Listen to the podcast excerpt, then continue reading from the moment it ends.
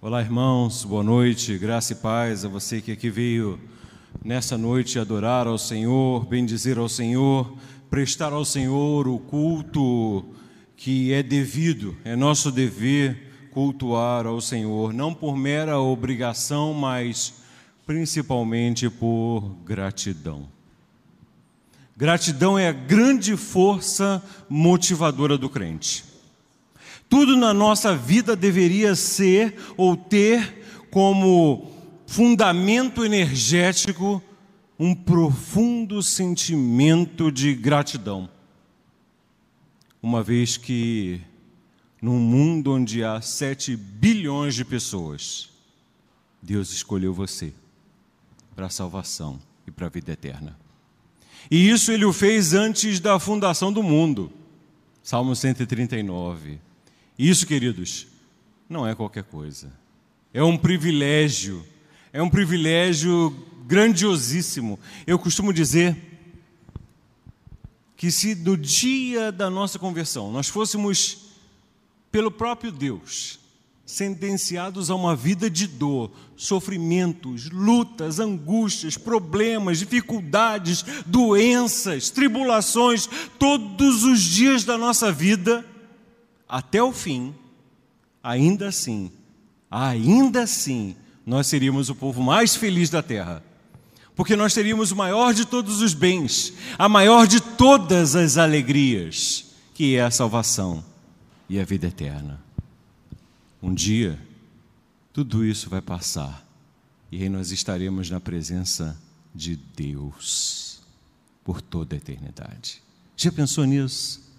Já pensou se assentar diante do trono do Deus eterno, o Deus Trino, o Pai, o Filho e o Espírito Santo, para aprender mais sobre como se relacionar com Ele? sobre como ouvir a sua voz e andar nos seus caminhos por toda a eternidade e para sempre e sempre e sempre. Para mim, essa é a vera definição de paraíso. Estar na presença do Senhor. Ao passo que estar longe da presença do Senhor é a vera definição de morte e inferno. Por isso nós louvamos o Senhor, porque aprove o Supremo Mestre, Jesus Cristo, nos fazer seus seguidores, seus discípulos. E hoje de manhã tivemos um momento muito abençoado, muito edificante de estudo bíblico, onde nós pudemos abordar essa questão do discipulado e da importância do discipulado para a igreja. Nós podemos pensar sobre como o discipulado influencia a nossa vida e sobre como a nossa vida deve ser vivida nessa condição de discípulos peregrinos de Cristo em missão nessa terra. Não apenas proclamando Cristo, mas vivendo no nosso dia a dia. Eu gostaria de, por alguns momentos, relembrar algumas coisas que nós aprendemos nessa, nessa manhã, enquanto estivemos estudando sobre essa questão do discipulado. Nós vimos que não existe discipulado sem misericórdia, não existe graça sem misericórdia, nem discipulado sem misericórdia, não existe discipulado nem sem graça, nem sem misericórdia, não existe evangelho sem discipulado, da mesma maneira que não existe cristão sem missão. Nós vimos que nessa época, nessa era das mídias sociais, todo mundo segue alguém ou alguma coisa. E isso não é um fenômeno desse tempo que nós estamos vivendo. Seguir sempre foi uma inclinação humana. O seguidor ou discípulo de hoje será o mestre de amanhã.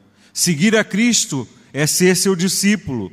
Ajudar os outros a seguir a Cristo é ser um discipulador. E o que é ajudado nesse processo de seguir a Cristo é o discipulado. E aí nós lembrávamos de John Bunyan, que fala sobre a peregrinação que é a vida cristã, esse processo de peregrinação, e dizíamos adaptávamos ao nosso estudo dizendo que a vida cristã é uma jornada de peregrinação, um processo de discipulado e também uma vida que uma vida que discipula. Jesus é o grande mestre.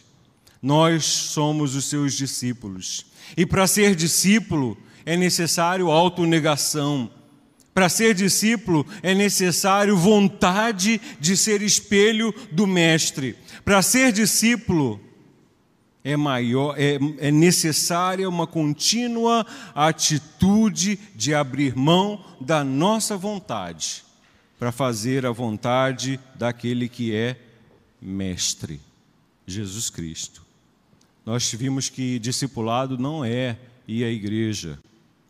Discipulado não é participar dos cultos. Discipulado não é frequentar a escola dominical. Discipulado não é leitura bíblica ou de algum tipo de literatura espiritual. Discipulado não é aquele período depois da conversão.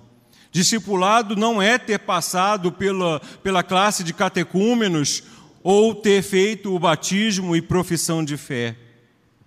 Discipulado não é um departamento da igreja. Discipulado é um estilo de vida. Discipulado é relacionamento com Deus.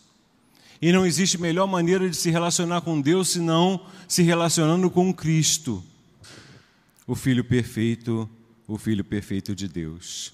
E aí nós conversávamos sobre as causas do distanciamento da igreja de certas verdades espirituais, como o discipulado, como missões, enquanto exercício do discipulado Líamos na parte da manhã o texto da grande comissão, Mateus 28, de 18 a 20, onde Jesus diz: Toda autoridade me foi dada, por isso vão e façam discípulos de todas as nações. Ensinem todas as coisas que vos tenho ensinado, e eu vou estar com vocês até a consumação dos séculos. Vocês podem ter certeza disso esse processo de compromisso mútuo nosso com Jesus como resposta ao compromisso dele para conosco. Eu gostaria que sobre essa questão do discipulado você lembrasse que a sua experiência, a sua experiência de vida, a sua caminhada, a sua existência e relacionamento com Deus enquanto criatura encarnada, ou seja, Nesse momento em que você tem um corpo físico, é valioso demais para que isso se perca. Isso precisa ser compartilhado. Deus não pode ser limitado. A revelação de Deus ela não pode ser limitada. Dessa forma, a experiência de cada um de nós com Deus, à medida em que caminhando, caminhamos sendo discípulos de Jesus, ela é importantíssima. Nessa era de mídias sociais, influenciadores digitais, nós precisamos escolher seguir o Cordeiro e ser discípulos de Jesus. O processo de, de discipulado precisa ser visto e revisto pela igreja, porque é um grande poder transformador de Deus à nossa disposição para nossa edificação. E aí, se nós voltássemos no templo para perguntar para Jesus, por exemplo, o que é discipulado, se fizéssemos a Jesus essa pergunta, Jesus, o que é discipulado? Jesus responderia: Vem e me segue, para você ver. Se perguntássemos aos apóstolos o que é discipulado, eles diriam: Nós vimos quem Jesus é, Ele é Deus por isso, nós o seguimos, assim como os patriarcas fizeram. Se perguntássemos para o apóstolo Paulo o que é discipulado, Paulo diria: Ele me chamou pessoalmente e me, enviou em missão. Se nós perguntássemos para a igreja primitiva, eles diriam: Nós o seguiremos, seguiremos o Mestre até as últimas consequências. E assim o fizeram. Se perguntássemos para os reformadores, eles diriam: Ora, os fundamentos do nosso discipulado não são outros senão os solas. Sola gratia, sola fides, soli deu glória, solo Christus, sola Escritura e assim por diante. Se, se perguntássemos ao movimento missionário o que é discipulado, missionários diriam: como discípulos obedientes que somos, nós seguimos a Cristo, proclamando a todas as nações, quanto mais nós pudermos. Queridos, nós somos a igreja de Cristo, a comunidade da fé. Como vimos na parte da manhã, a comunidade dos discípulos de Jesus Cristo em Coelho Neto. A comunidade dos discípulos de Jesus Cristo em Coelho Neto. E essa, essa noção, esse entendimento deve tomar conta de todas as áreas da nossa vida. Todas as áreas. Nenhuma delas está exclusa. Por exemplo, a educação dos nossos filhos. Nós somos a igreja da aliança com Deus. Nós ensinamos que Deus tem uma aliança com a família. Mas a questão é: quantos de nós estão realmente dispostos a dizer aos nossos filhos: Meu filho, siga o meu exemplo? Quantos de nós têm a coragem de virar para os nossos filhos e dizer, como o apóstolo Paulo disse: Seja meu imitador, porque eu estou imitando Cristo. Seja meu discípulo, porque eu sou discípulo de Cristo e você pode confiar que eu estou seguindo Cristo de mente, coração, corpo, alma e tudo o que há em mim. É difícil ver que as crianças hoje querem ser padawans dos cavaleiros Jedi. Padawan é um tipo de discípulo, é um tipo de aprendiz. As crianças querem ser padawans dos cavaleiros Jedi, mas elas dificilmente escolhem ser discípulos de Cristo. Nossas crianças, quando nós nos perguntamos o que está acontecendo com a igreja e por que a falta de tantas crianças na igreja ou jovens, nós percebemos que isso acontece porque as nossas crianças querem ser discípulos dos bruxos, magos, feiticeiros, xamãs, mas não discípulos daquele que é o caminho, a verdade e a vida. Queridos, a fidelidade é necessariamente uma via de duas mãos. Deus é fiel.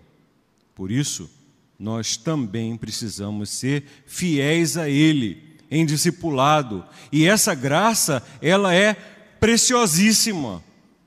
Essa graça que nós chamamos de discipulado, ela é preciosíssima.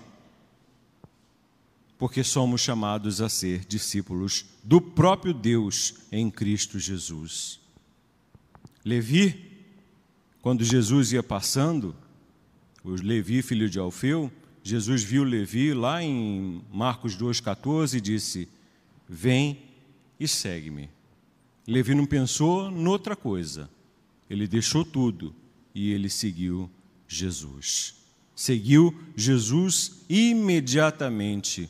Quando o chamado de Jesus é feito para nós o seguirmos e sermos seus discípulos, devemos obedecer. É isso que conversávamos hoje de manhã nos nossos estudos dominicais. E essa obediência precisa ser necessariamente incondicional, porque o discípulo não desobedece, o discípulo não questiona, o discípulo não duvida nem do seu chamado e nem da capacidade do seu mestre. O discípulo não acha que já sabe mais do que o seu mestre, logo na primeira semana de discipulado. O discípulo não troca de mestre por outro que esteja bombando ou viralizando nas redes sociais. O verdadeiro discípulo é aquele que mantém com Jesus um relacionamento que é incondicional. E a Bíblia toda, toda a Sagrada Escritura, ela fala exatamente sobre esse processo de relacionamento que a gente pode chamar de discipulado. Se não vejamos, já pensou se houvesse condicionalidade no chamado de Deus para que ele fosse seguido? Já pensou se os filhos de Noé não acreditassem que Deus os estava chamando para preservar através deles a semente da humanidade? Já pensou se Abraão não tivesse saído do Iraque, Ur dos Caldeus, hoje chamado sul do Iraque, região de Basra? Já pensou se Isaac não tivesse orado pela sua esposa que era estéril? E se Jacó não acreditasse que as suas bênçãos vinham de Deus? E se Moisés não se deixasse convencer que Deus o estava enviando? E se Josué e Caleb não confiassem que Deus os fortaleceria, que Deus fortaleceria Israel? E se Ruth tivesse sofrido de fúria uterina? Sabe o que é fúria uterina? Fúria uterina o que a minha sogra chamava, naquela, naquela situação louca em que a mulher se encontra quando ela perde completamente a esperança de que Deus vai prover uma companhia para ela e ela acaba casando com o primeiro que ela encontra. Quando ela se desespera. Quando ela perde de perspectiva o fato que Deus pode preparar alguém para ela. A minha sogra, Dona Gilda, costumava chamar isso de fúria uterina. Já pensou se Davi achasse Golias muito alto? E se Isaías tivesse medo de profetizar? E se José fugisse de Maria quando ele descobriu que ela estava grávida? E se Maria tivesse medo de ser a recipiente da encarnação? E se Pedro não tivesse seguido a Jesus, e se Paulo não tivesse ouvido Jesus falar com ele, e se João não tivesse visto. Como vocês podem ver, toda a Sagrada Escritura narra a história de relacionamentos.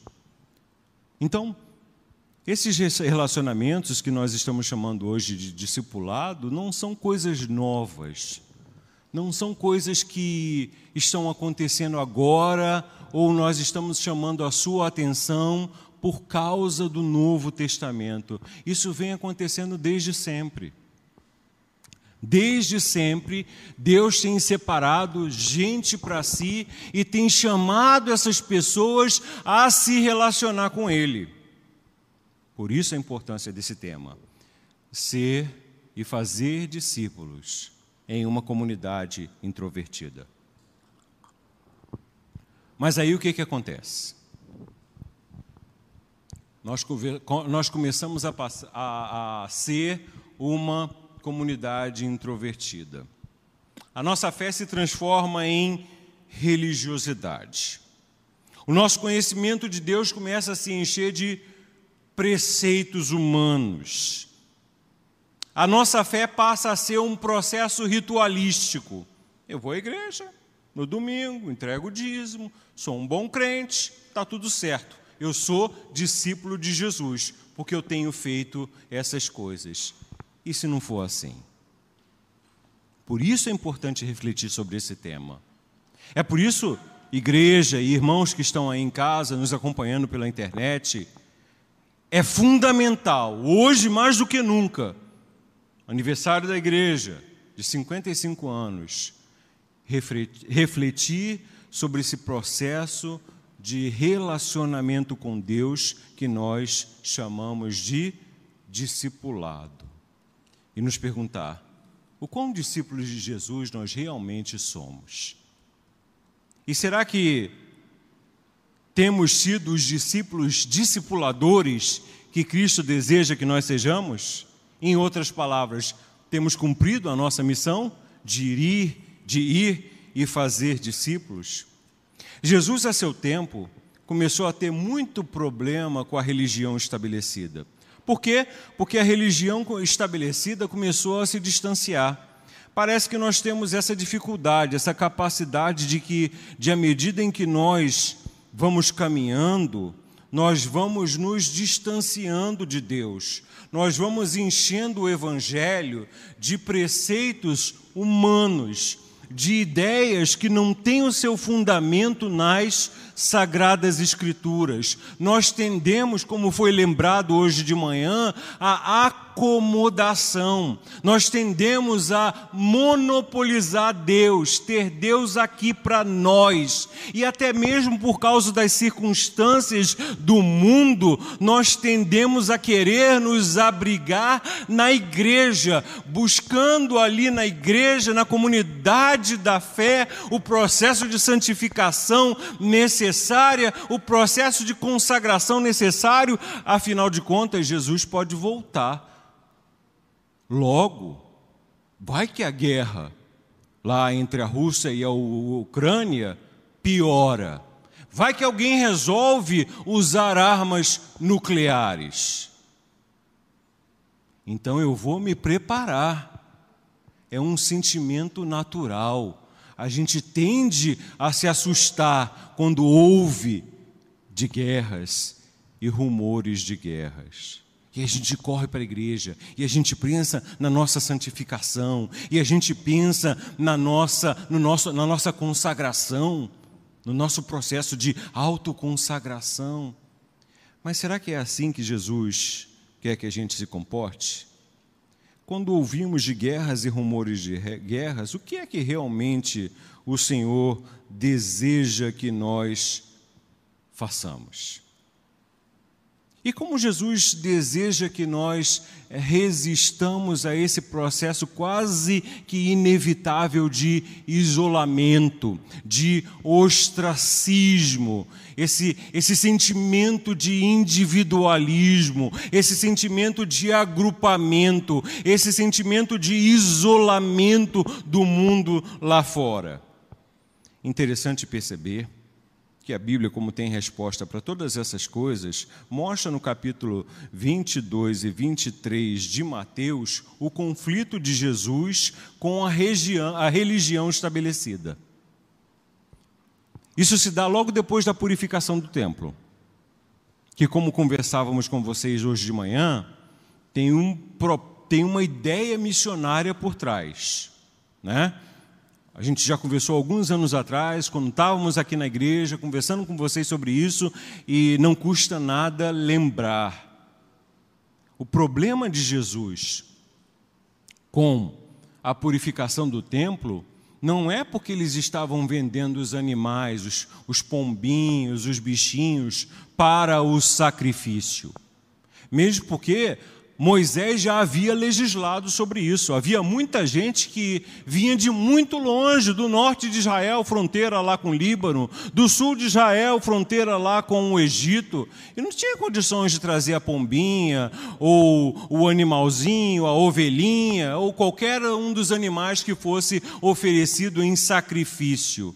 Então foi Moisés quem permitiu que se comprasse por moeda do templo o animal que fosse ser oferecido no sacrifício.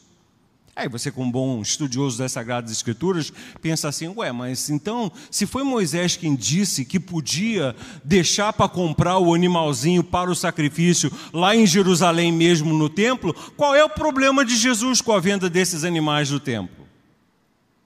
Aí você, dando uma lida mais detalhada, com mais atenção, você começa a perceber que o problema não era a venda, o problema é aonde eles estavam vendendo. E eles estavam vendendo aqueles animais justamente no pátio dos gentios. Justamente naquela área do templo que era separada para que as pessoas de outros povos que não conhecessem o Deus de Israel viessem e conhecessem a Deus era a região, a, a parte do templo separada para que as nações viessem buscar o Deus vivo e verdadeiro. E aí você começa a entender o motivo do aborrecimento de Jesus. E não é à toa que durante a, a, a, ira dele, aquela ira sem pecado, né, uma coisa que estou tentando aprender até hoje, o irai-vos, mas não pequeis de Jesus, aquela ira sem pecado, onde ele começa a derrubar as barracas e ele repete: A minha casa será chamada casa. Casa de quê? Casa de oração. A minha casa será chamada casa de quê? E o que mais? Pronto. A gente geralmente para aí, né? A minha casa será chamada casa de oração. Mas aí Jesus diz: para todos os povos. Ou seja, a visão de Deus sempre foi uma visão inclusiva. O objetivo de Deus sempre foi trazer para junto de si gente de todos os povos, raças, línguas, tribos e nações, enfim, de todas as famílias da terra, para que se cumpra é, aquilo que João viu em Apocalipse 7,9. Gentes de todas as famílias da terra adorando ao Cordeiro de Deus. A igreja que precisa ser e fazer discípulos, mesmo numa situação de introversão, mesmo sendo introvertida, precisa pensar sobre essas realidades espirituais. Eu gostaria de compartilhar com vocês um texto que responde exatamente essa nossa, esse nosso questionamento. Não é outro senão aquele texto lá de Mateus, capítulo 24, nós vamos ler do verso 3 até o verso 14. Mateus 24, do verso 3 até o verso 14, o chamado Sermão profético da destruição do templo. Deixa eu ler o 1 e o 2, só para contextualizar a gente. Tendo Jesus saído do templo, ia se retirando, quando se aproximaram dele os seus discípulos para lhes mostrar as, as construções do templo. Ele, porém, lhes disse: Não vedes tudo isso? Em verdade, em verdade vos digo que não ficará aqui pedra sobre pedra que não seja derribada. No Monte das Oliveiras, é verso 3, achava-se Jesus assentado quando se aproximaram dele os discípulos, em particular, eles perguntaram: Dize-nos, quando sucederão essas coisas e que sinal haverá da tua vinda e da consumação do século? E ele lhes respondeu: Vede que ninguém vos engane, porque virão muitos em meu nome, dizendo eu sou Cristo, e enganarão a muitos. Certamente ouvireis falar de guerras e rumores de guerras. Vede, não vos assusteis, porque é necessário que assim aconteça, mas ainda não é o fim. Porquanto se levantará nação contra nação, reino contra reino, e haverá fomes e terremotos em vários lugares, porém tudo isto é o princípio, princípio das dores. Então sereis atribulados e vos matarão, sereis odiados de todas as nações por causa do meu nome. Nesse tempo muitos haverão ou hão de se escandalizar e trair uns aos outros, e levantar-se-ão muitos falsos profetas e enganarão a muitos, e por se multiplicar a iniquidade, o amor se esfriará de quase todos. Aquele que, porém, perseverar, até o fim será salvo. E será pregado este evangelho do reino para testemunho de todas as nações. Então virá o fim. Bendito seja o Senhor e bendita seja a Sua palavra. Senhor, nós te pedimos, ilumina nossa mente e o nosso coração.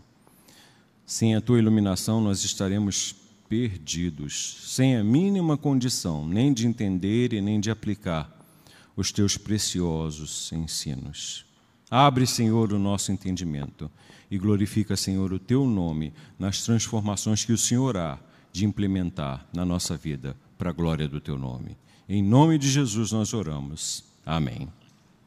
Então, queridos, essa passagem é aquela que responde exatamente à nossa situação. Porque quando a gente liga a televisão, a gente pensa assim: meu Deus do céu, a gente acabou de sair de uma pandemia global. O mundo quase acabou. Pastor Leonardo e a Célia quase morreram lá na UTI do Hospital eh, Santa Helena. Se não fora a oração dos santos lá da Igreja Presbiteriana de Coelho Neto, eles não mais estariam aqui. Louvado seja o Senhor. Aprove o Senhor responder às orações de vocês em nosso favor e permitir que nós continuássemos aqui com vocês. Por isso, louvamos ao Senhor pelo privilégio de ver os rostinhos dos irmãos novamente, pela alegria que o Senhor nos dá e porque entendemos que Ele ainda tem algumas coisas para fazer em nós, por nós e através das nossas vidas, uma vez que Deus sempre age soberanamente. Nada acontece sem que Deus permita. E se Deus permite, entendendo ou não, nós, entendendo ou não, Ele sempre tem um propósito, Ele sempre tem um objetivo. Agora, se a gente entende ou não, é outro questionamento. Olha qual é a situação que se nos apresenta. A fé da igreja do Antigo Testamento se tornou vazia. A espiritualidade se tornou ritualística e fria, distante de Deus. Esse é o problema de Jesus com os líderes religiosos e os religiosos daquele tempo. A fé no Deus vivo e verdadeiro havia se tornado uma religião. E como todos nós sabemos, o termo religião vem do latim religare, que significa reconectar, uma tentativa de reconectar com Deus. São várias as religiões que há no mundo. Todas as religiões, de uma forma ou de outra, tentam reconectar o homem com Deus, mas só há uma forma eficiente e eficaz de reconectar o homem com Deus, e essa é Jesus Cristo. Jesus Cristo. Assim sendo, Jesus Cristo e o Evangelho por ele proclamado, o Evangelho do qual ele é mestre, e víamos isso hoje de manhã, quando meditávamos em Mateus 28, 19. Vão e façam discípulos, ensinando essas pessoas, ensinando esses discípulos a guardar todas as coisas que eu tenho ensinado para vocês, todas as coisas que eu tenho ordenado para vocês, a maneira como vocês têm visto. Eu eu agir para com o Pai em obediência, compromisso, responsabilidade, fidelidade, integridade, obediência. Tudo isso vocês devem fazer também e ensinar as pessoas a, fazer, a, a, a seguirem estes mesmos ensinos, que é o núcleo do Evangelho. E aí a gente tem essa, essa, essa coisa essa coisa maravilhosa que é Deus se revelando ao homem de maneira prática, não de uma maneira teórica, como geralmente é o escopo de uma determinada religião. É a teoria de como se relacionar com Deus. A pior coisa que pode acontecer com a Igreja de Cristo, a pior coisa que pode acontecer com a comunidade dos discípulos, a pior coisa que pode acontecer com a congregação dos eleitos é quando a nossa fé se torna uma religião.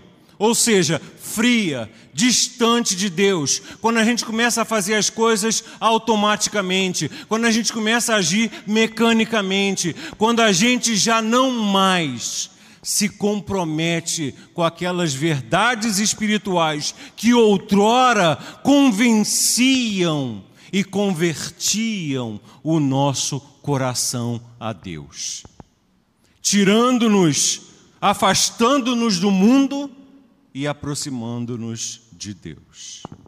E é o que Israel está fazendo aqui, é uma espécie de, de religião sintética que se dá bem com o mundo, não faz muita diferença daquele mundo onde eles viviam, mas ao mesmo tempo segue aquela rotina religiosa. Esse é o problema de Jesus. E é nesse contexto que Jesus nos traz essa passagem.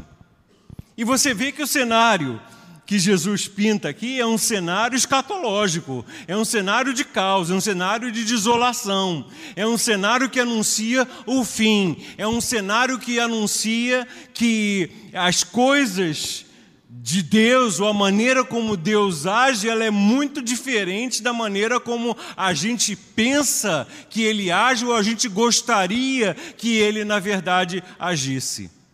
Porque diante de todo esse cenário de caos, que na nossa, na nossa Bíblia é, chama-se o princípio das dores, Jesus vai chamar a nossa intenção, a nossa atenção, primeiro, para o fato de que nada disso é o fim. Logo, quando a gente liga a televisão e ouve as notícias, nós devemos estar convencidos pelas Sagradas Escrituras de que ainda não é o fim. Ainda não é o fim. Mas o que, que a gente faz no meio de tudo isso? O que, que a gente faz quando surgem falsos profetas, falsos mestres, falsos pastores, falsos líderes que acabam se tornando motivo de escândalo? O que, que a gente faz quando a gente vê a guerra ao nosso redor? O que, que a gente faz quando a gente vê o povo brigando por poder, por influência e acabando com a vida de centenas de milhares de pessoas? São, é um número de refugiados sem fim, como nunca foi visto antes. O que, que a gente faz quando nós mesmos somos perseguidos por causa da nossa opinião?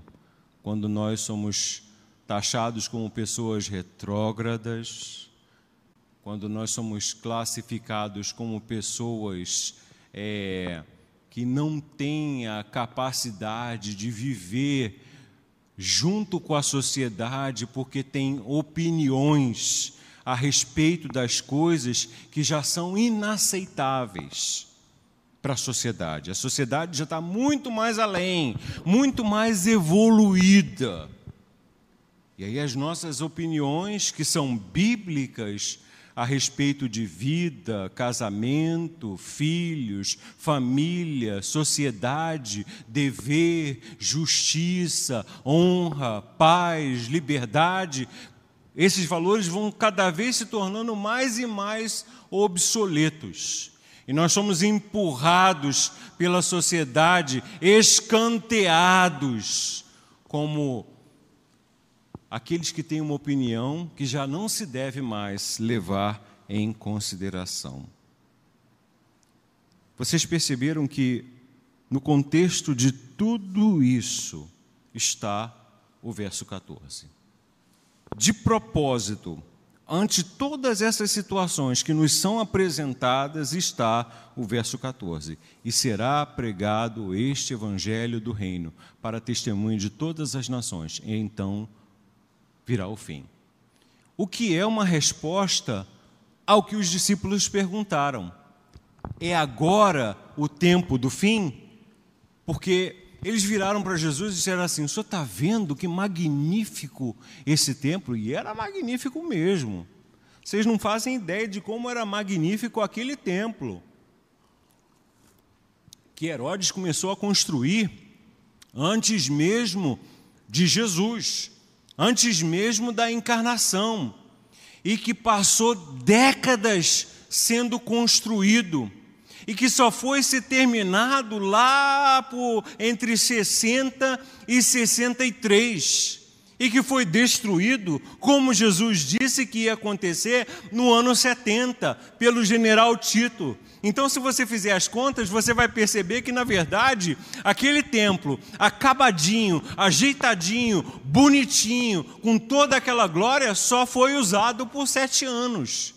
Mas mesmo na época de Jesus, ele já era uma coisa fenomenal, porque sendo um templo de mármore branca, tendo os adornos do templo todo em ouro, e tendo o templo na direção do oriente, onde o sol nasce, o que, que acontecia? Quando o sol nascia e brilhava sobre o templo branco, de mármore e ouro, era um espetáculo pirotécnico sem palavras. Brilhava, aquele negócio brilhava mais do que fogos. Essa coisa que a gente gosta de fazer hoje, de ver fogos de artifício, né? E tudo brilhando, pá, pá, pá, pá, pá, bonito no céu. Naquela época, sem os recursos dos fogos, ou dos lasers, ou de, de daquele jogo de luzes, fazia-se tudo isso com mármore e ouro e metais preciosos, e o templo estava assim. Era uma coisa gloriosa. Quando você olhava o templo de fora da cidade de Jerusalém, aquilo parecia o céu descendo. Parecia o ponto de encontro entre o céu e a terra. E no coração dos judeus, ali o era realmente, porque era ali que Deus habitava. No entanto, quando eles vão falar com Jesus, no início do verso 14, chamar a atenção de Jesus para toda essa glória, Jesus literalmente faz assim: é, é, é. Na verdade, eu digo para vocês que não vai ficar pedra sobre pedra. Imagina a surpresa dos discípulos. Como assim o Senhor está dizendo uma coisa dessa? A casa de Deus, o tabernáculo de Deus entre nós, como assim o Senhor está dizendo uma coisa dessa? E aí Jesus começa a explicar o contexto dos acontecimentos. E tudo isso ele amarra em quê? Na proclamação do Evangelho. Tudo isso está amarrado em e será pregado este Evangelho do Reino para testemunho de todas as nações. Então virá o fim. A gente pode fazer uma conexão direta daqui com o momento da ascensão de Jesus, Atos capítulo 1, versos 6, 7 e 8. Senhor, será este o tempo de restaurardes o reino a Israel? Aí Jesus diz, verso 8, capítulo 1, verso 8 de Atos: Não vos compete conhecer os tempos e as datas que o Pai reservou para a sua exclusiva autoridade, mas recebereis poder ao descer sobre vós e sereis minhas testemunhas, e sereis meus discípulos, tanto em Jerusalém como em toda a Judéia e Samaria e até os confins da terra. Como que Jesus estivesse dizendo assim. Eles estivessem dizendo assim para Jesus: Senhor, é agora que acaba o mundo? O Senhor já morreu, já ressuscitou. Aliás, o Senhor já tinha dito isso antes, lá em Mateus 24, 14. O Senhor, tudo que o Senhor disse que ia acontecer, aconteceu então agora que acaba, aí Jesus diz: Olha, não é da sua conta. O que é da sua conta é que vocês sejam testemunhas. O que é da sua conta é que vocês proclamem o Evangelho. O que é da sua conta é que vocês sejam e façam discípulos de todas as nações. Queridos, as coisas estão caminhando de uma tal maneira em que tudo tende a empurrar a igreja para dentro das quatro paredes. A vida, as facilidades, as dificuldades, como a violência, o jeito de ser das pessoas, e essas coisas só vão piorar. As coisas vão ser cada vez mais e mais evidentes nesse processo de agrupar os discípulos de Cristo, cercar os discípulos de Cristo e procurar anular de todas as formas os discípulos de Cristo. É por isso que os discípulos de Cristo precisam entender que a sua missão nesse mundo de ser discípulos de Cristo e fazer discípulos de Cristo é a prioridade. Só há um antídoto contra o ostracismo.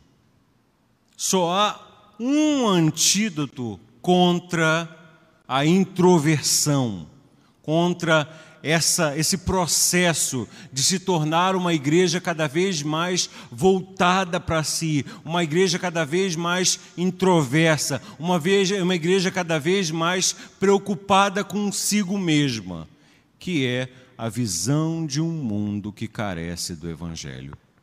Há um mundo de gente aí fora que carece do Evangelho. Gente que, como eu e você, que diferentemente de nós, de mim e de você, não teve a oportunidade de conhecer a Jesus como Senhor, Salvador e Mestre, da maneira que nós o conhecemos.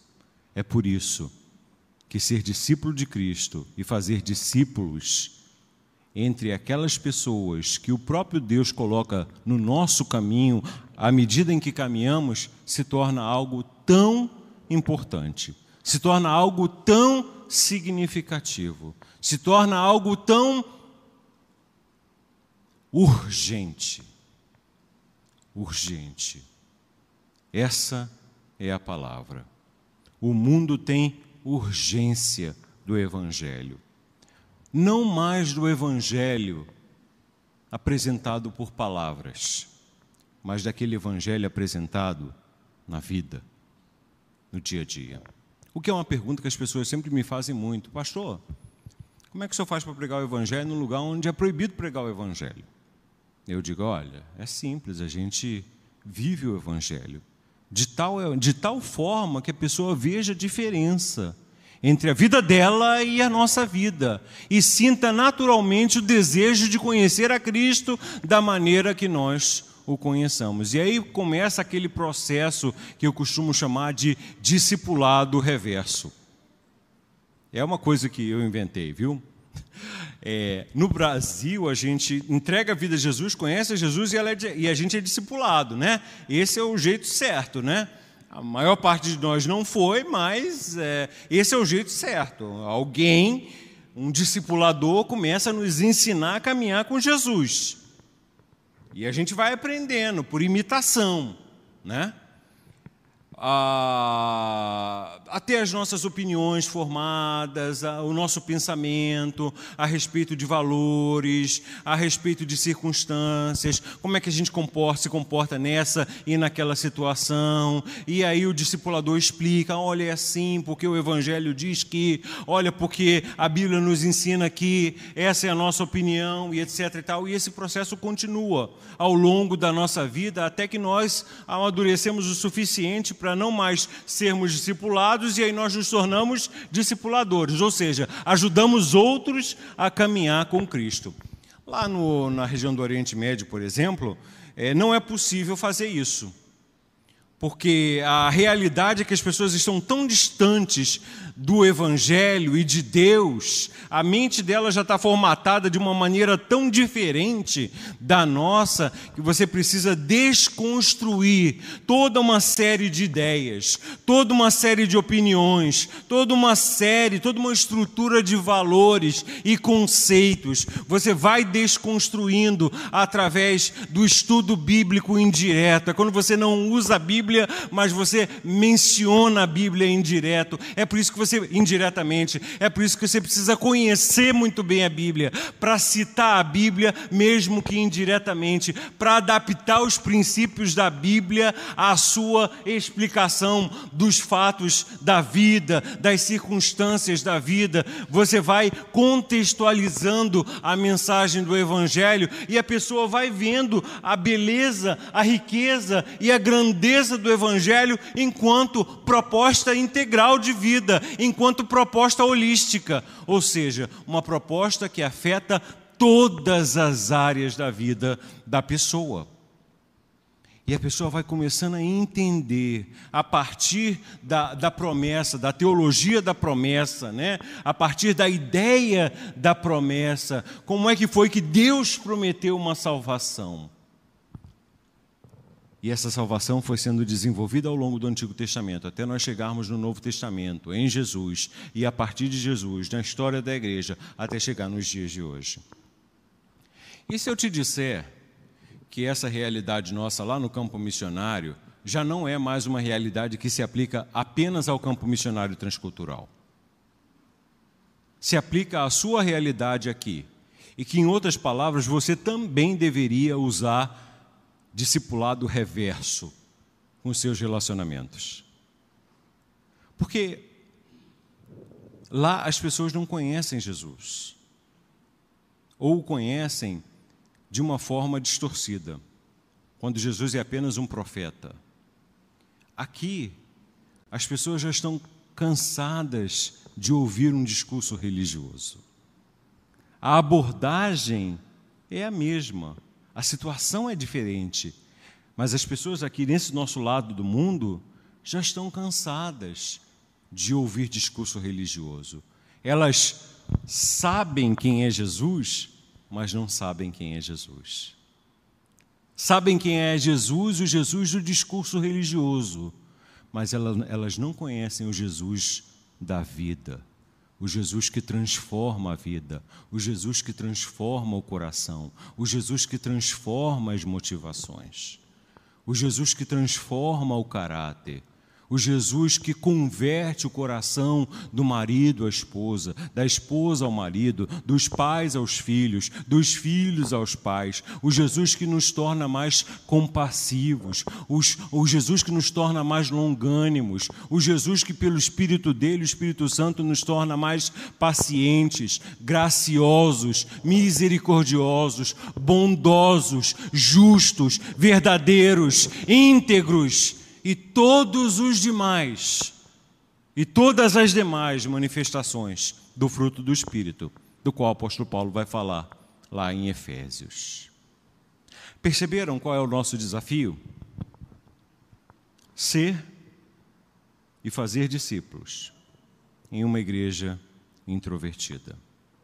Olha, eu não tenho dúvida alguma de que Deus nos trouxe aqui nessa noite para dizer para você que Deus espera muito mais de você. Porque Deus tem investido muito na sua vida. Muito mais do que você imagina. A começar pela salvação e pela vida eterna. Ele investiu muito na sua vida. E que Deus espera muito mais de você. E que Ele mesmo tem colocado pessoas no seu caminho de propósito para que essas pessoas vejam a diferença que Cristo faz na sua vida e sejam naturalmente atraídas a Cristo a partir do seu testemunho de relacionamento com Ele. Dessa maneira, o Senhor há de ser glorificado na sua vida como um discípulo fiel de Cristo. Amém? Vamos orar? Senhor, nós te agradecemos pela tua palavra uma palavra abençoada e desafiadora. Ajuda-nos, Senhor, nas nossas limitações. É verdade, a gente tende a olhar para as circunstâncias e o povo está guerreando e, e a gente fica preocupado das coisas piorarem. Não obstante as lutas que nós já temos, são problemas econômicos, polarizações políticas, comida cada vez mais cara, a vida cada vez mais difícil de ser vivida, as contas não param de chegar e às vezes nós nos sentimos pressionados.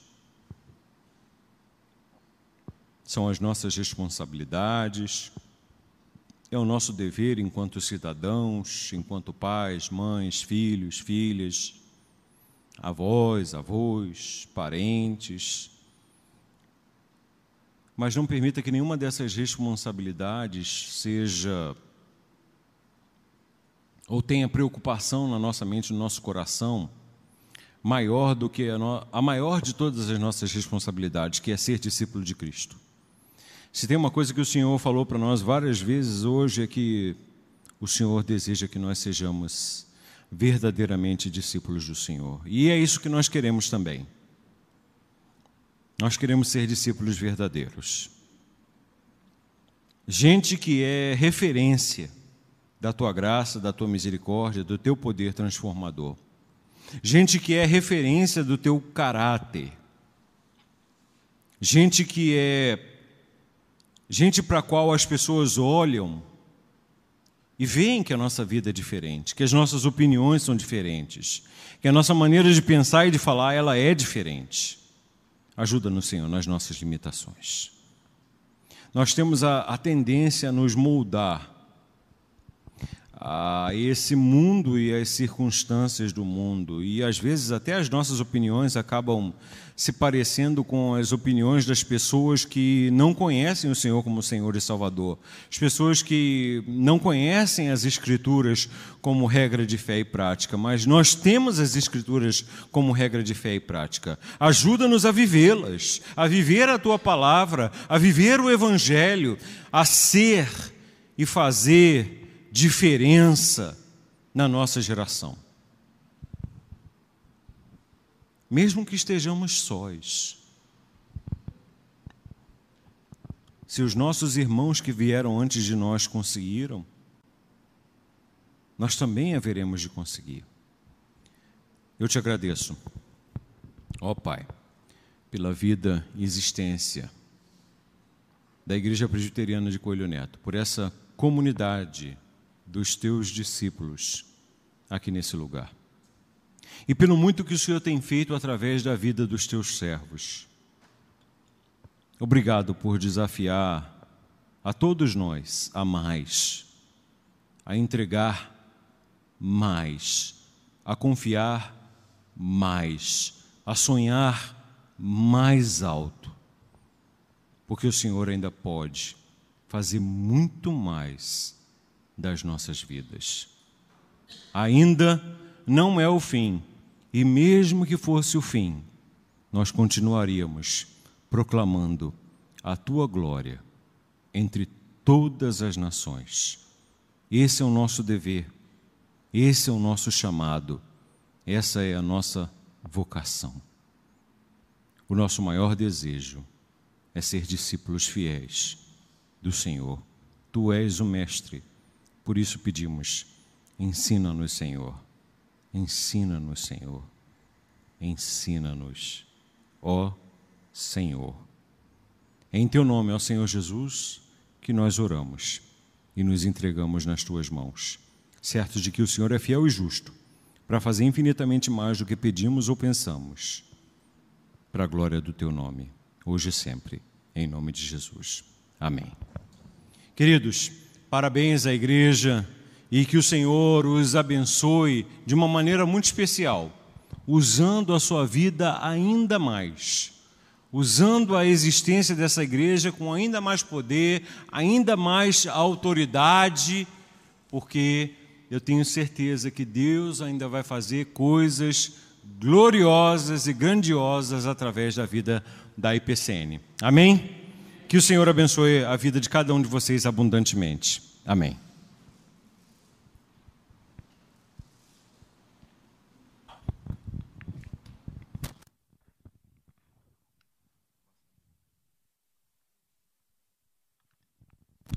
Muito bem, irmãos. Bom, eu quero dar para você é, uma notícia boa, né? Você deve estar sabendo já. A gente preparou uma uma comemoração, uma recepção lá embaixo. Então você vai sair daqui, vai comer um bolinho, tem um salgadinho, um refrigerante, vai ser benção, tá certo? Então fica tranquilo aí, fica em paz. É, eu queria abrir nesse momento para perguntas. É, então eu queria que você que quer fazer alguma pergunta para o reverendo Leonardo sobre o que a gente discutiu hoje, para a Célia também, e aí que você fizesse essa pergunta, tá bom? Então, quem quer ser o primeiro a perguntar, tem que falar alto porque a gente está sem microfone, sem fio aí para você, tá certo? Então, quem é o primeiro que vai fazer uma pergunta? Alguém quer perguntar alguma coisa? Aproveitem. Veio de longe, hein, gente?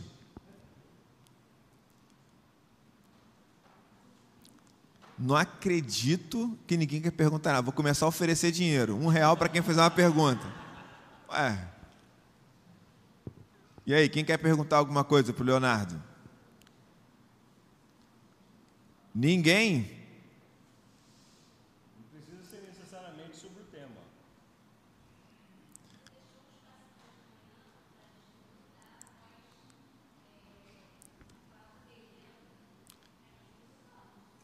Pois é. Ela falou que já perguntaram de manhã, basicamente isso. Ninguém quer perguntar nada para o reverendo Leonardo? Não? Não? Eu vou perguntar, Léo. Então, Claro que eu vou perguntar. A gente vive, é, principalmente o pessoal que está saindo da adolescência, é, basicamente está entrando na faculdade. E a faculdade é um ambiente hostil para o evangelho. É, e principalmente porque a nossa formação também é, cristã, ela é meio rasa. Verdade. Então, como professor, por exemplo, eu já atendi várias pessoas que entraram na faculdade e foram conversar comigo para saber como lidar com uma série de teorias, de questionamentos que as pessoas faziam em relação é, à palavra. Né? Uma das coisas que eu sempre falei para alunos é que, é, assim como você pode praticar qualquer outro tipo de religião numa faculdade, você também pode ser crente. Né? Então, então, a minha pergunta é: dentro dessa ideia do discipulado reverso, como ah, o nosso adolescente jovem pode se posicionar diante da faculdade, nas suas relações e apresentar esse evangelho dessa forma, com esse método que você é, falou aqui? Muito boa pergunta, viu? Bom, vamos voltar aí para a questão dos adolescentes, dos jovens, o pessoal que está nessa faixa etária e com esse tipo de abordagem. A maior parte de nós, esse é um problema que a gente está tentando corrigir agora, por isso eu gostaria de parabenizar publicamente o reverendo Júnior pelo tema. Pastor, muito boa, usando uma linguagem assim mais jovem, né? Muito boa a sacada de associar o discipulado à questão da introversão da igreja, porque é uma coisa que acontece, né? Tanto a ausência de discipulado na igreja, nas nossas igrejas, de forma geral, quanto o problema da é, introversão. São duas coisas que estão acontecendo, viu? Não tem nada de errado ou extraordinário acontecendo. É que em algum momento isso passou, esse processo passou a deixar de ser parte do nosso currículo. A questão não é perguntar mais se nós temos ou não temos esse problema. A questão é perguntar o que é que nós vamos fazer para resolver esse problema, ok? E aqueles que não foram discipulados, só tem duas alternativas. Ou você, mesmo velho, né? digamos assim, né? Procura alguém para discipular, e eu tenho certeza que o pastor, os presbíteros podem te ajudar nesse processo, né? para passar por um processo de discipulado regular, o que requer de nós uma posição de bastante humildade, né? De saber não, eu não sei de tudo, eu não tive oportunidade. Agora que eu reconheço a importância desse processo na minha vida, eu quero passar por esse processo. Eu quero passar por esse processo, né? Então, é, isso é muito importante. Da mesma maneira, o pessoal jovem, o pessoal adolescente, né? procurar a liderança e dizer eu quero passar pelo processo do discipulado, né? Esse é um dos caminhos. O outro é o que eu chamo de autodiscipulado, né? Existe pessoas como eu, por exemplo, que não fui, é, embora tenha entregue a minha vida a Jesus na, na igreja evangélica, não tive o, a oportunidade, o privilégio de ser, de ter sido discipulado. Isso é uma coisa que eu tive que correr atrás por mim mesmo, investir na minha formação enquanto discípulos de Cristo. E aí nós temos uma, uma quantidade de recursos muito, muito abundante. Né? É literalmente aquela aquela, aquele posicionamento. Bom, já que não tem uma, ninguém para me discipular, eu vou colar aqui com Jesus e vou pedir para Jesus me ajudar nesse processo para que eu possa oferecer a outras pessoas a ajuda que eu não tive. E foi isso que aconteceu comigo. Né? O Senhor capacitou a isso não enquanto pastor, viu? Estou falando daquela aquela época lá, enquanto adolescente, na UPA, né? O Senhor me capacitou a ajudar as pessoas já desde aquela época, a partir desse investimento dele mesmo na na minha vida. Então essa é, é a opção do autodiscipulado é uma opção também que se deve considerar, porque existe uma abundância muito grande de recursos à nossa disposição. No que diz respeito à escola e à questão do discipulado reverso, ele tem muito a ver com você aproveitar as circunstâncias da vida, do dia a dia, dos relacionamentos, para poder se aproximar das pessoas e conversar com as pessoas sobre assuntos espirituais, mesmo que o tema da conversa não seja necessariamente um assunto espiritual. Em tudo você tem oportunidade para conversar. Como, por exemplo, né, muitas vezes eu conversava com o pessoal lá na, no Oriente Médio quando o assunto era futebol. Mas como é que você vai falar de algo espiritual falando de futebol? Aí você está assistindo o jogo, como já aconteceu, né, com a pessoa, o cara que é muçulmano, e aí um jogador fez uma falta no outro. E você tem a oportunidade de abordar a questão do perdão a capacidade de perdoar. Você vai dizer assim, eu me lembro que eu disse assim, pois é, pensar que tem gente que vai sair do jogo com raiva do outro, tem gente que vai brigar lá. Tu acredita que uma vez eh, o meu pai me levou no Maracanã e o povo começou a brigar lá fora por causa do jogo? Brigaram e voou cadeira e tal e tal. Isso acontece porque as pessoas não conhecem o perdão de Deus, né? Quando a pessoa é perdoada por Deus, ela é capaz de perdoar. Então, sabedores que somos de certas características da nossa própria cultura e características daquela, daquelas pessoas com quem nós nos relacionamos, a gente vai abordando o Evangelho. Né? Aí você vai citar a Bíblia, por exemplo, né? nesse processo de discipulado reverso. Né? Não citando a Bíblia, Pois é, haviam dois irmãos que brigaram violentamente. Eu sei que todo mundo briga, mas eu conheci a história desses dois irmãos que o mais novo queria o lugar do mais velho. E o mais velho não estava muito satisfeito com o lugar dele, ele era o primeiro, mas não estava muito satisfeito. Eles acabaram trocando de posições. Mas depois que o mais velho percebeu o que ele tinha perdido, ele ficou com uma raiva terrível do mais novo, e o mais novo teve que fugir de casa, e isso causou um distanciamento muito grande na família, porque a mãe apoiava o filho mais novo, já o pai apoiava o filho mais velho, e o... vocês estão percebendo como as, as conversas elas vão se encaminhando? E aí você começa a perseguir aqueles tópicos que estão relacionados à salvação aqueles tópicos que estão relacionados à queda, pecado, promessa, encarnação, crucificação, ressurreição, oferta de reconciliação e assim por diante. Esse escopo geral da salvação, você vai perseguindo ele nessas conversas informais. E elas nem sempre acontecem todas de uma vez só, não. Às vezes elas levam anos, porque só, você só aparece para levar para visitar a pessoa uma vez por mês. A pessoa mora longe, e aí você vai acompanhando e orando e pedindo a Deus que mostre àquela pessoa, que abra os olhos espirituais daquela pessoa. Eu tenho certeza que esse não é mais um recurso só à disposição dos missionários transculturais.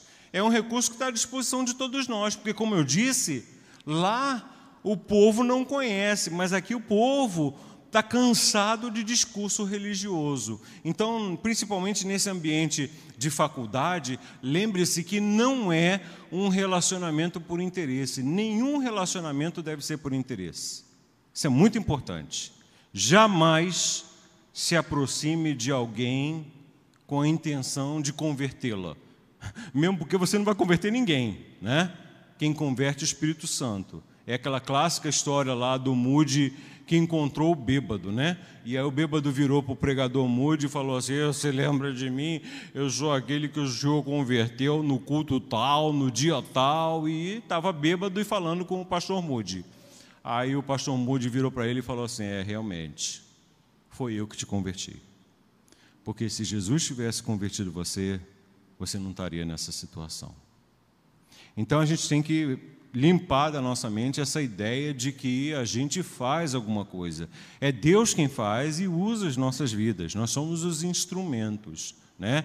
Então a gente tem que se livrar dessa, dessa, desse peso, né? E entregar ao Senhor a vida daquela pessoa em oração, pedindo que o Senhor dirija as conversas. E o próprio Deus, durante a conversação, ele já começa a apresentar os tópicos, os assuntos que você vai sendo guiado ali pelo Espírito Santo, que conhece a vida e a realidade da pessoa. Né? Essa, essa capacidade, essa sensibilidade, ela é muito importante muito cuidado quando, quando o Espírito Santo fala para você fazer alguma coisa e você acha que é coisa da sua cabeça. Né? Porque muitas vezes, né, como já aconteceu com a gente, Célia, vamos atravessar a rua e entrar naquela livraria.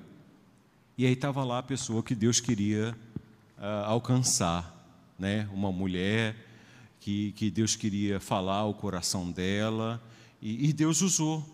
Então, essa, essa capacidade, esse discernimento espiritual, ele, ele é muito importante. E esse sentimento de, Senhor, coloca alguém no meu, no meu caminho. Coloca essa pessoa que o Senhor quer usar a minha vida assim no meu caminho, para que, que eu seja um instrumento do Senhor na vida dela. Né? E aí essa, é, é, o ambiente de universidade ele é muito rico porque ele tem muitos temas que precisam ser abordados, conversados, e que a Bíblia, as Sagradas Escrituras, emitem opinião a respeito. E aí vem a, a pergunta crítica, né? O quão aprofundados nas Sagradas Escrituras nós estamos? Nós realmente estamos, porque a maioria de nós tem, faz uma leitura superficial da Bíblia, né? É aquela coisinha assim, meio água com açúcar. Por isso, para a sua própria edificação, você precisa mergulhar no conhecimento de Deus. E a partir desse mergulho no conhecimento de Deus, você vai tendo mais e mais condições de ser usado por Deus com poder e autoridade na transformação da vida das pessoas. Por isso que é tão importante a leitura bíblica devocional e por isso que é tão importante né, separar os textos da Bíblia para meditar nos textos da Bíblia. Não é só ler, é também meditar, é anotar no caderninho o que, que Deus está falando para mim. Né? Primeiro, o que, que Deus está falando nesse texto? E segundo, o que, que Deus está falando para mim, ao meu coração? Porque muitas vezes é exatamente essa experiência de Deus falar com você que Deus vai te lembrar na hora da abordagem evangelística ou naquele processo de discipulado reverso, onde você vai mostrando como andar com Jesus antes mesmo que a pessoa tenha um encontro com Cristo. Deu para responder? Tá ótimo. E aí, alguém está motivado ou não? Fala, Vilma.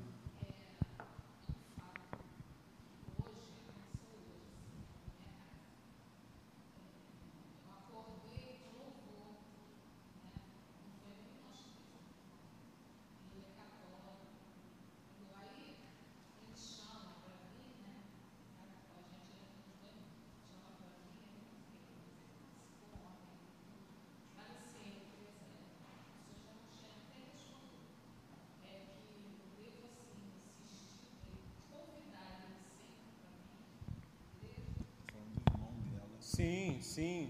Mas faça isso de uma maneira assim, muito suave. Olha, olha, você gostou aquele dia que você foi? Você se sentiu bem, né? Explora. Por que você se sentiu bem? É por causa da palavra, do ambiente espiritual, de oração. Você sabe que isso é uma necessidade que todos nós temos? De se relacionar com Deus. É uma necessidade de todo homem. Sabia que é, é interessante, né? mas a gente, a gente sente aquele vazio no coração, mas que as pessoas tentam preencher com outras coisas. Tem gente que só quer ganhar dinheiro, mas ela não sabe que é aquele vazio que ela tem no coração a falta de Deus. Eu estou mostrando como é que se dá a conversa, né? Tem gente que vai procurar em relacionamento, fica casando e descasando toda hora. Tu já viu gente assim? Aí você pergunta para outra pessoa: Tu já viu gente assim? Fica casando e descasando toda hora?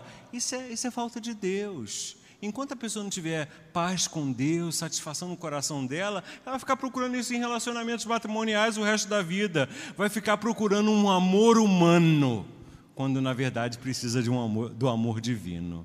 E aí você vai aproveitando essas circunstâncias, sempre conversando, sempre chamando, mas de uma maneira assim, bem, bem suave. Se não, não quiser ir também, não tem problema, porque o Evangelho vai sendo comunicado nas conversas, no dia a dia, né? Agora, uma coisa que não funciona é mandar a pessoa ler a Bíblia. Isso é o que eu mais conheci é o que eu mais entendo que não funciona. Ó, tá aqui a Bíblia, que é o que a gente geralmente faz. Eu aprendi assim, né? Então é sério. Eu aprendi assim, está aqui a Bíblia, é a palavra de Deus, você lê aí, começa por João, João é bom, uma benção, vai te transformar. Mas a pessoa não entende aquilo que está escrito. Aí mora o perigo, né? E se nem você entender aquilo que está escrito? Aí fica complicado. A maioria das pessoas, quando lê a Bíblia, elas não entendem, elas precisam de ajuda né? Aí você pergunta: o que você achou daquela. O que você entendeu daquele capítulo 17 de João? Ah, eu, eu, eu, eu, eu, entendi que Jesus estava orando. Excelente. Se você pegou isso, você pegou a ideia toda daquele texto, porque Jesus realmente estava orando. O que é engraçado, aí você conversa com a pessoa, né? O que é engraçado, né? Porque é Deus falando com Deus. Você já viu Deus orando para Deus? Pois é o capítulo, capítulo 17 de João. Deus orando para Deus. E o tema da oração somos nós. Olha que coisa interessante. Eu gosto demais daquela palavra quando diz assim: Pai, eu vou para ti, mas não deixe que eles fiquem sós. Se tua companhia deles. Ah, eu gosto daquela parte, porque a, a, companhia de Cristo pelo Espírito Santo, uau, é uma coisa tão boa. E pensar, aí funciona muito na, na questão da igreja católica, né? E pensar que tem gente que vai na igreja todo domingo, mas nunca chega a descobrir a companhia do Espírito Santo. Que é exatamente o que Jesus está falando nessa passagem. Mais alguma? Fala, Vili.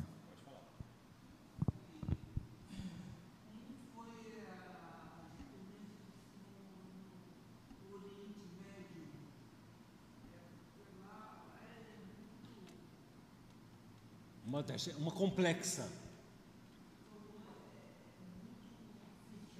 Muito fechada, é verdade.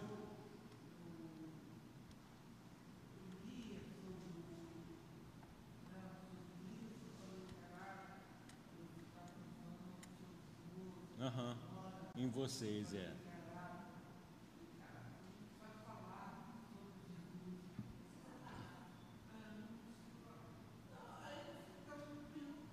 Uhum. Como foi?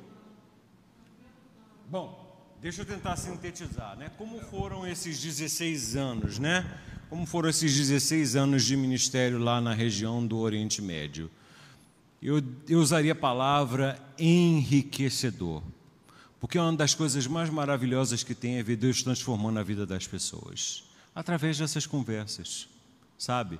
através dessas conversas, você vai vendo a pessoa entendendo aos pouquinhos e Deus abrindo o entendimento das pessoas e tal. Muita gente com quem nós conversamos não chegou ainda, ainda, a entregar a vida a Jesus e confessá-lo, mas está no caminho. E isso não, não faz muita não faz muita diferença, eu vou ser honesto e falar com muito, como missionário, muitas vezes eu ficava incomodado, porque eu queria que a pessoa convertesse logo né? Mas aí, geralmente Deus mostrava para mim aquela, aquele processo da igreja, né? Que um planta, o outro rega, o outro colhe, mas a glória não é de ninguém, é de Cristo, porque é Cristo quem dá o crescimento, né? Então, algumas pessoas vieram a Cristo, né? A gente viu o novo nascimento e tal. Outros não, mas a gente sabe que Deus continua trabalhando na vida dessas pessoas através de outros instrumentos. É muito interessante perceber que Deus não precisa de nós, mas Ele nos dá a oportunidade de ser usados por Ele. Então foi uma, uma experiência assim muito, muito enriquecedora em inúmeros, inúmeros aspectos. Mas eu acho que o mais importante é esse fato de que Deus não se limita. É Deus quem vai à nossa frente. E aonde a gente não pode atingir ou agir, o próprio Deus age. É por isso que tem tanta gente hoje em dia na região do Oriente Médio, em lugares fechados, muito fechados ao Evangelho, sonhando com Jesus. E muitas vezes a pessoa sonha Jesus e está procurando alguém que explique para ela quem é Jesus. E nesse caso, a gente só precisa explicar a nossa experiência com Jesus. E aí o próprio Deus começa a transformar a vida das pessoas, né? Muita coisa aconteceu, né? Muitas dificuldades, inúmeros problemas, obstáculos que nós pensávamos ser intransponíveis mas nada se compara à alegria de ver que Deus nos dá a oportunidade juntos, enquanto equipe, os irmãos que estão aqui orando, contribuindo, aqueles que vão juntos trabalharmos pela proclamação do Evangelho, que é a razão de existência da igreja. Né? Se não fora a proclamação do Evangelho a gente de todos os povos, raças, línguas, tribos e nações, a gente já estava no céu com Cristo. Né? E enquanto nós não formos chamados, nós continuaremos nesse processo, sendo fiéis e obedientes a Deus, anunciando Cristo aonde quer que nós estejamos. Uns Deus separa para ir lá para longe, mas a maioria de nós, Deus usa aqui mesmo. Todos nós, nesse sentido, somos missionários, no sentido de que somos portadores da mensagem transformadora do Evangelho. Sabe, às vezes por causa até mesmo da, do movimento assim pentecostal e dessa, dessa coisa difícil que a gente está indo, né, de colocar certas pessoas em um patamar maior. Vocês já perceberam que a gente não gosta e a gente foge dessa coisa de, oh, os missionários, oh, no Oriente Médio, oh, o trabalho. Não tem diferença. Não tem diferença são crentes, crentes que ficam, crentes que vão, e em todos nós Deus glorifica o seu nome. A gente tem, principalmente no Brasil, a gente tem essa essa esse, essa dificuldade né, de pegar uma pessoa e colocá-la em cima né, e dizer: ou oh, eu fulano de tal, eu vou na igreja do pastor fulano de tal, porque a igreja dele é a igreja, porque ele é mais santo, mais ungido, mais isso. A gente tem essa coisa de é, tornar certas pessoas heróis, né, como se fossem crentes melhores do que crentes. E na verdade isso não existe. Não existe crente melhor do que outro. Aos olhos do Senhor, todos nós somos imprestáveis. Aos olhos do Senhor, todos nós somos miseráveis pecadores que nada merecem, mas mesmo assim foram alcançados pela graça e pela misericórdia transformadora. Esse aí.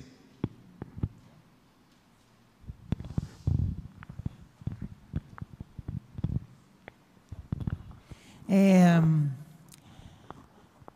uma coisa que marcou muito a vida da gente esse tempo todo lá no Líbano foram é, manifestações de, de pessoas do povo que nós não esperávamos.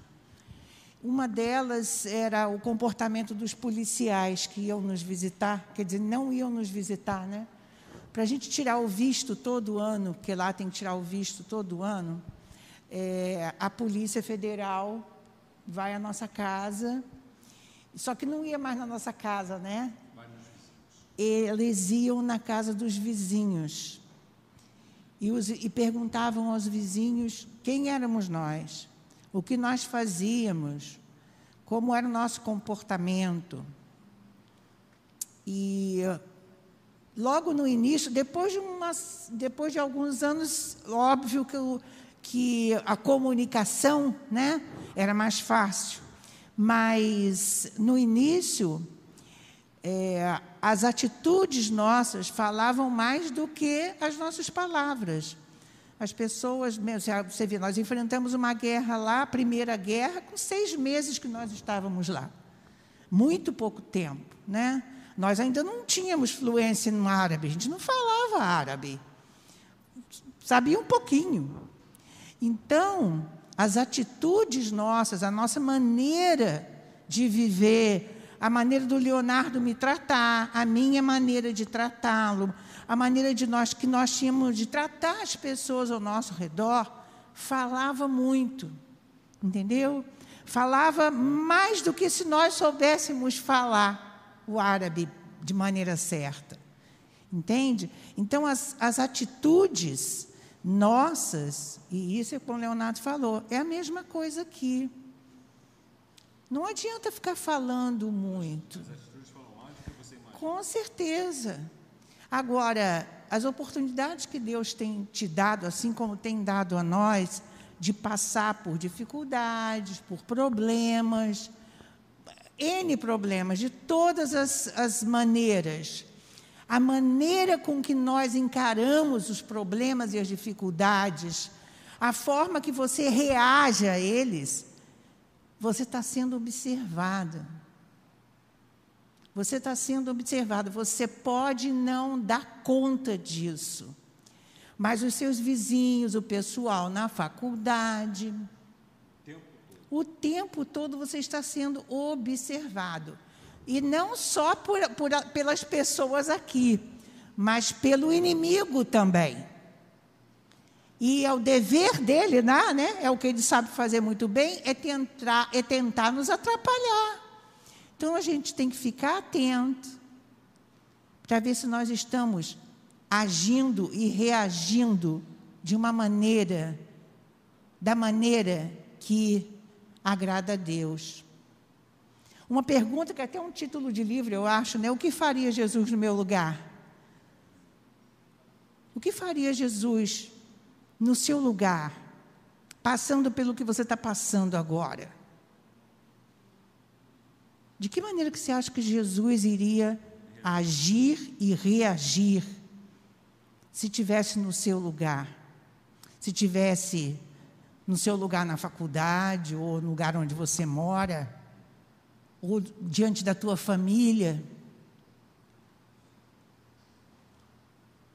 A gente tem que é, discípulo é isso aí, é aprendiz, é copiar.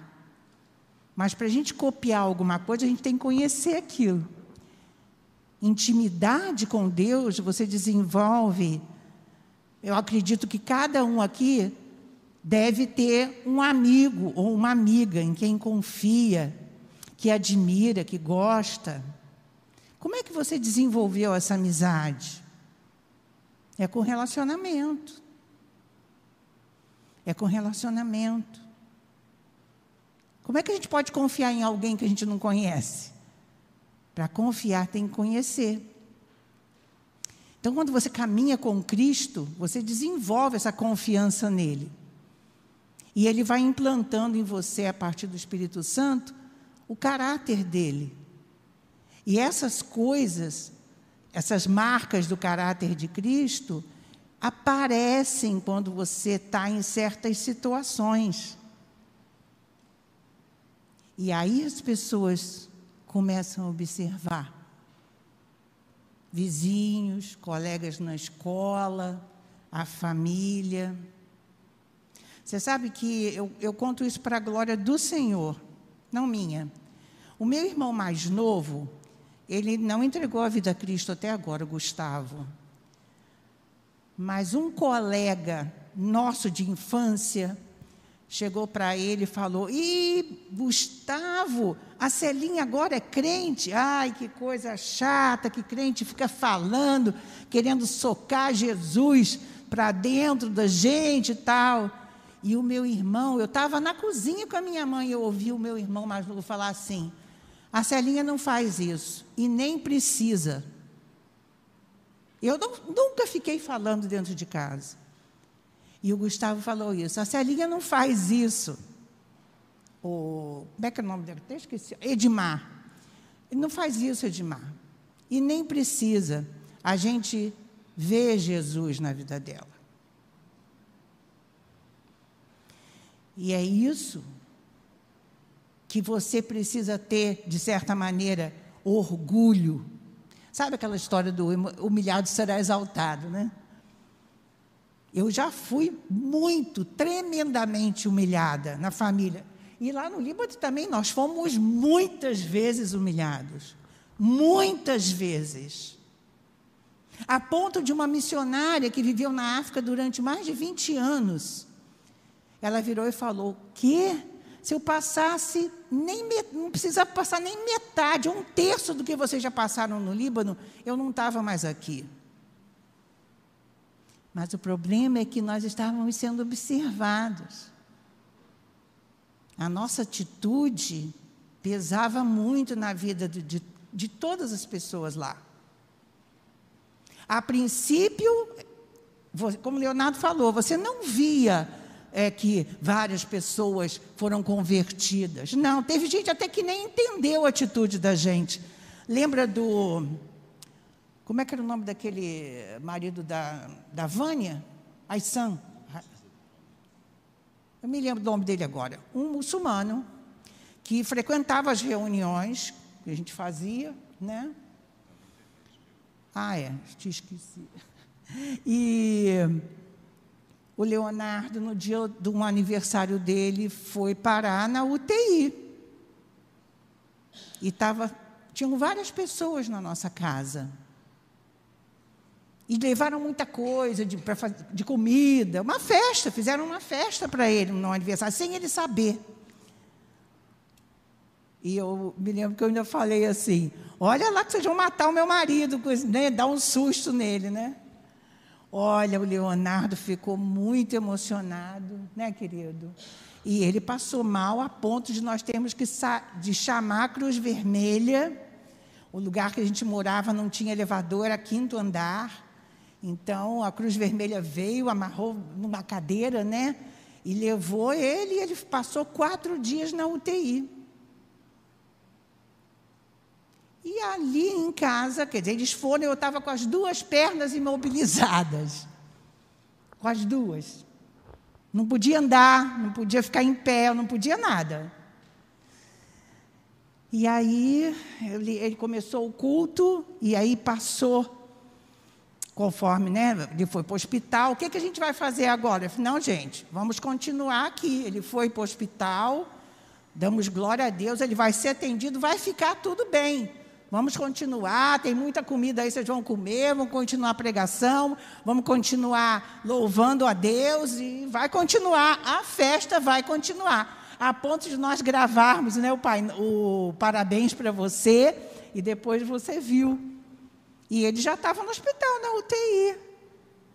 E aí, uma pessoa que estava lá, que é esse homem que eu estou falando, ele ficou indignado. Depois ele falou com Leonardo. Ele ficou indignado. Como é que pode? Como é que pode a sua esposa, lembra disso? A sua esposa continuar, não rindo, feliz da vida, nem nada disso, mas confiante no Senhor. É aquilo que Leonardo falou. Quando você sabe quem te chamou, quando você sabe que você está obedecendo aquilo que o Senhor falou para você fazer, você tem paz, você fica tranquilo. Você fica tranquilo, você não precisa se preocupar. Às vezes, na hora, a pessoa não entende que você não está se preocupando. Ou eu confio, ou eu não confio. Se você confia, como é que é a sua reação? Vai ficar desesperado? Não. Você tem um Deus em quem você pode confiar. Sabe, vocês cantaram um louvor aqui, que eu estava ali também louvando, né? E pensando bem nas palavras do louvor, que fala assim: me leva mais fundo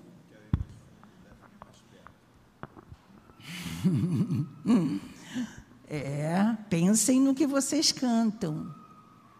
O Senhor realmente pode, quer dizer, ouvindo Ele está, Ele pode atender vocês. Ir mais fundo e chegar mais perto do Senhor não é fácil. É igual você estar tá na praia e você continuar andando até a hora que não dá mais pé, que você não tem mais chão e que a água do mar te leva para lá e para cá. É assim com o Senhor. Quanto mais você confia e mais fundo você vai, mais sem controle de você mesmo você tem, mais dependente de Cristo você é. Então tomem cuidado quando vocês cantarem. Senhor, me leva mais fundo. Eu quero estar mais perto da tua presença. É uma beleza, é uma bênção, mas não é fácil. Não é fácil. Então, meu irmão, lá no Líbano, comunicação, como aqui, a atitude nossa, o nosso comportamento, em, em, temor a Deus, em confiança ao Senhor, dependência dele, fala muito mais do que você, do que blá blá blá blá blá. Tá?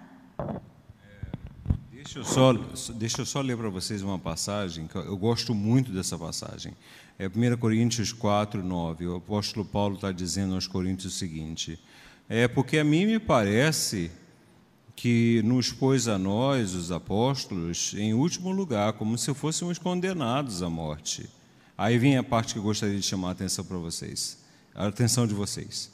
Porque nos tornamos espetáculo ao mundo tanto para anjos como para homens. É muito interessante que nessa passagem aqui, a palavra para espetáculo que o apóstolo Paulo usa é do, no grego teatron, da onde a gente tem a palavra teatro. Então, o que o apóstolo Paulo está dizendo é o seguinte: é que Deus coloca cada um de nós ali no palco. Você já viu como é que é o teatro, né? Aquele palco, tudo escuro, a luz em você, o holofote em você, e todo mundo esperando para ver o que, que você vai fazer. Espetáculo ao mundo, tanto anjos como homens. Eu gosto muito dessa palavra do apóstolo Paulo. Como Deus nos coloca como espetáculo ao mundo. Um teatro, nós estamos lá, os holofotes estão em nós. E o mundo dos homens está assistindo e o mundo dos anjos também, anjos e demônios, né? Também estão assistindo. Então é aquilo que a Célia disse, a gente tem que prestar bem atenção que rumo a gente dá para a nossa vida. Porque ou a gente vive uma fé teórica, ou a gente vive uma fé verdadeira. Ou a gente, ou o evangelho é para a gente uma religião, e é fácil, viu gente, fazer, eh, fazer do evangelho uma religião. É muito fácil, é só você ir na igreja todo domingo, é só você participar dos cultos, é só você conhecer o pessoal da igreja, é só você ser bonzinho, é só você ser uma pessoa legal, é só você ser. É fácil ser religioso, mas não é o que Deus quer. Isso ficou claro hoje, né? Deus quer que a gente seja discípulo.